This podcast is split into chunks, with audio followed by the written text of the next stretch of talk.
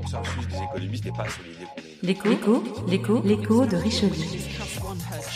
L'écho de Richelieu, le podcast du groupe Richelieu. Bonjour, je suis Claire Lusinier, directrice de la communication du groupe Richelieu. Vous écoutez notre podcast qui décrypte mensuellement les grands enjeux macroéconomiques qui auront une implication directe sur les marchés financiers.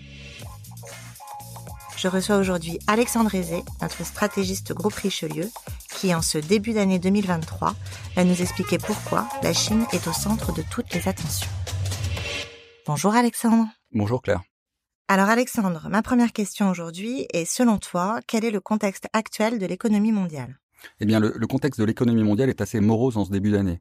C'est vrai qu'en 2022, nous avons eu une accumulation des risques, hein, que ce soit en termes sanitaires avec euh, le Covid et notamment la fermeture de l'économie chinoise. Nous avons eu la flambée des denrées alimentaires et des prix de l'énergie, hein, comme en Europe avec les prix du gaz, et évidemment euh, ce contexte géopolitique avec l'invasion de la Russie euh, en Ukraine, qui a provoqué des tensions géopolitiques de toutes parts, et évidemment des tensions sur les marchés financiers, notamment avec une accumulation de hausse des prix et d'une inflation importante qui a été extrêmement difficile à gérer pour les banques centrales et évidemment pour l'ensemble des ménages. Merci pour cet éclairage. Mais alors, est-ce que tu peux nous dire quel est l'enjeu phare pour toi en ce début d'année?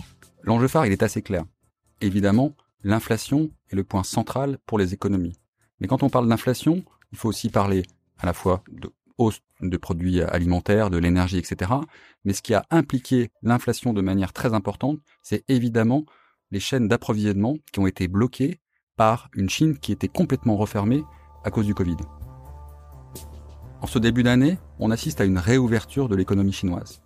Ça va avoir des implications importantes. Alors évidemment, les cas de Covid sont en train d'exploser et les investisseurs, les analystes vont avoir des doutes sur la véracité de la réouverture de la Chine, puisque, je le rappelle, lors euh, des derniers euh, commentaires euh, du président chinois, il a insisté sur le fait que la Chine passait d'une politique zéro Covid à une politique contrôle du Covid. Alors l'impact va être important. Si on raisonne par l'absurde, si la Chine ne réouvrait pas, l'économie mondiale rentrerait dans une stagflation, c'est-à-dire une récession économique forte et une inflation très importante. Pourquoi? Parce que cela maintiendrait un déséquilibre entre l'offre et la demande et évidemment, on le comprend bien, une hausse des prix dans les pays développés, notamment en Europe et aux États-Unis. Et donc, selon toi, quel sera l'impact sur l'économie mondiale? Nous sommes sur le meilleur chemin possible.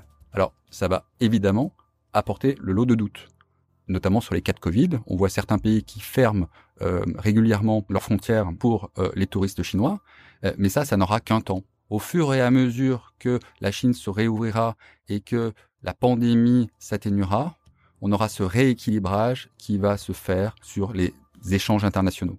Et ça, c'est extrêmement important puisque cette année, 2023 euh, va être une année morose dans la plupart des pays de l'OCDE. Et la Chine devra être le premier moteur de l'économie mondiale de par à la fois ses investissements qui vont s'accélérer et évidemment sa consommation qui, je répète, a été tarie depuis les années 2020. Et alors justement, des mesures seront-elles prises pour stimuler cette consommation? Des mesures sont déjà prises depuis cette fin d'année.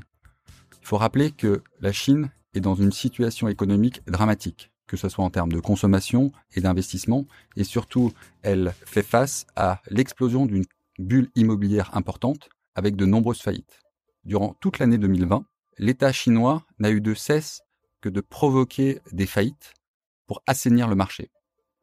On voit maintenant, comme d'une certaine manière ce qui se passe sur le Covid, que des politiques, cette fois-ci expansives, vont être mis en place avec des prêts, avec des tarifs préférentiels, des aides pour les promoteurs, notamment par des subventions, mais aussi et surtout par la Banque centrale chinoise. Donc on a un pan au niveau sanitaire et au niveau de la consommation des ménages, et un deuxième pan qui est important, qui est l'immobilier, qui va redonner la confiance et permettre à la Chine de renouveler avec une dynamique d'investissement. Et ça stimulera la consommation. Et ça stimulera la consommation.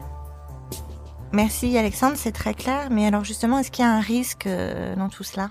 Alors évidemment, toute opportunité euh, euh, apporte son lot de risques. Alors il y a un risque essentiel, c'est évidemment que la réouverture de la Chine ne se passe pas bien et que les cas de Covid et notamment la saturation au niveau sanitaire empêchent finalement les usines de réouvrir. Il y a un deuxième cas de réussite de la réouverture de l'économie chinoise. Et là, ça crée un risque que de nombreux analystes mettent en exergue, c'est l'inflation.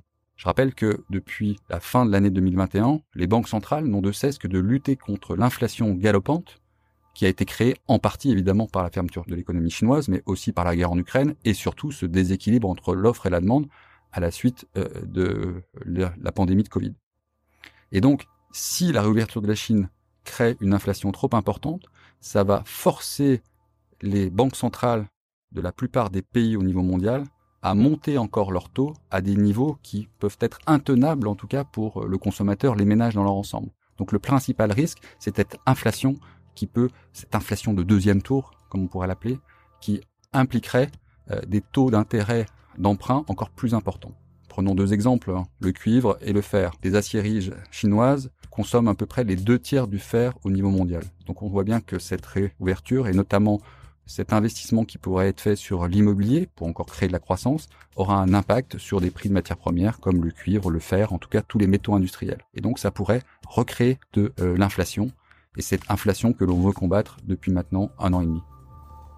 Pour conclure alors, cet impact de la réouverture de la Chine, il est positif ou négatif? Nous avons la, la conviction que cet impact sera globalement positif. Pour une raison essentielle, c'est qu'elle va accélérer le rééquilibrage dans les chaînes logistiques et les échanges mondiaux. Notamment au niveau de ce déséquilibre qui a été créé depuis euh, mars 2020 hein, et la, crise du Covid-19 entre d'une partie une demande qui est de plus en plus importante et une offre qui était encore restreinte. Ce rééquilibrage va se faire et ça va enlever une partie de l'inflation qui a fait tant souffrir les ménages. L'impact de cette réouverture chinoise va aussi avoir un impact global sur l'ensemble des sociétés qui vont enfin repouvoir restocker à des prix satisfaisants. Donc il ne faut pas avoir peur de cette réouverture de l'économie chinoise, on l'a dit notamment sur l'inflation, mais c'est plutôt le meilleur chemin pour l'économie au niveau mondial. Merci beaucoup Alexandre. Merci beaucoup Claire. Et à très bientôt pour un nouvel épisode.